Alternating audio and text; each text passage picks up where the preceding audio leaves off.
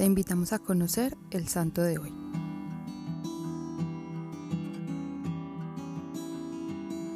Hoy conoceremos la historia del Beato Papa Inocencio XI.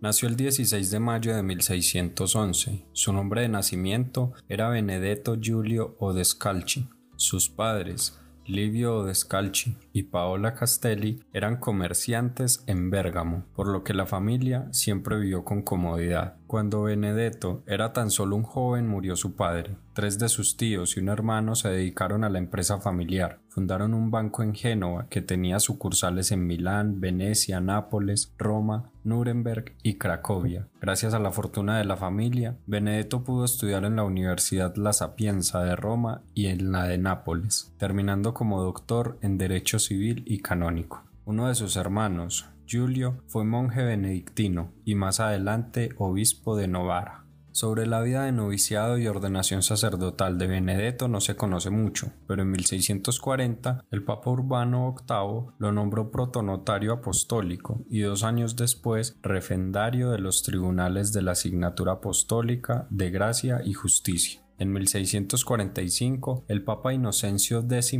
lo nombró cardenal diácono de San Cosme y San Damián, y a partir de 1650 y hasta 1656, además de su cargo de cardenal, ejerció como obispo de Novara. En su nueva diócesis utilizó todos los recursos que pudo para ayudar a los pobres y a los enfermos. En la ciudad de Ferrara ayudó a los pobres que habían sido azotados por una severa hambruna.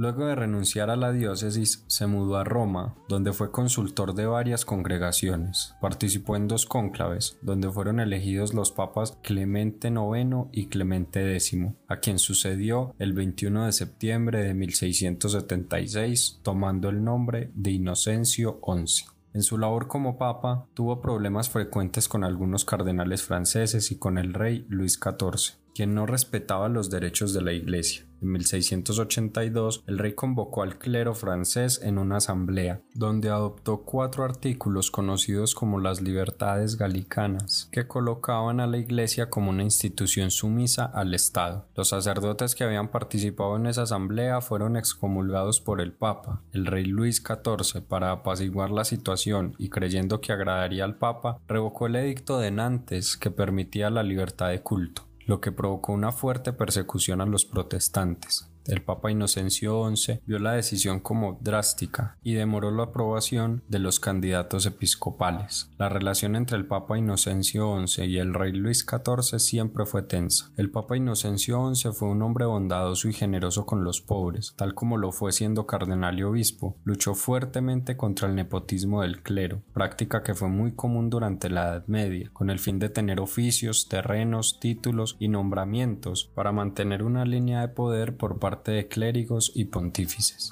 Otra de las cosas que se deben resaltar del Papa Inocencio es que reformó la administración de la curia y ordenó las finanzas del Estado pontificio, tal como años atrás lo había hecho siendo un banquero en su familia.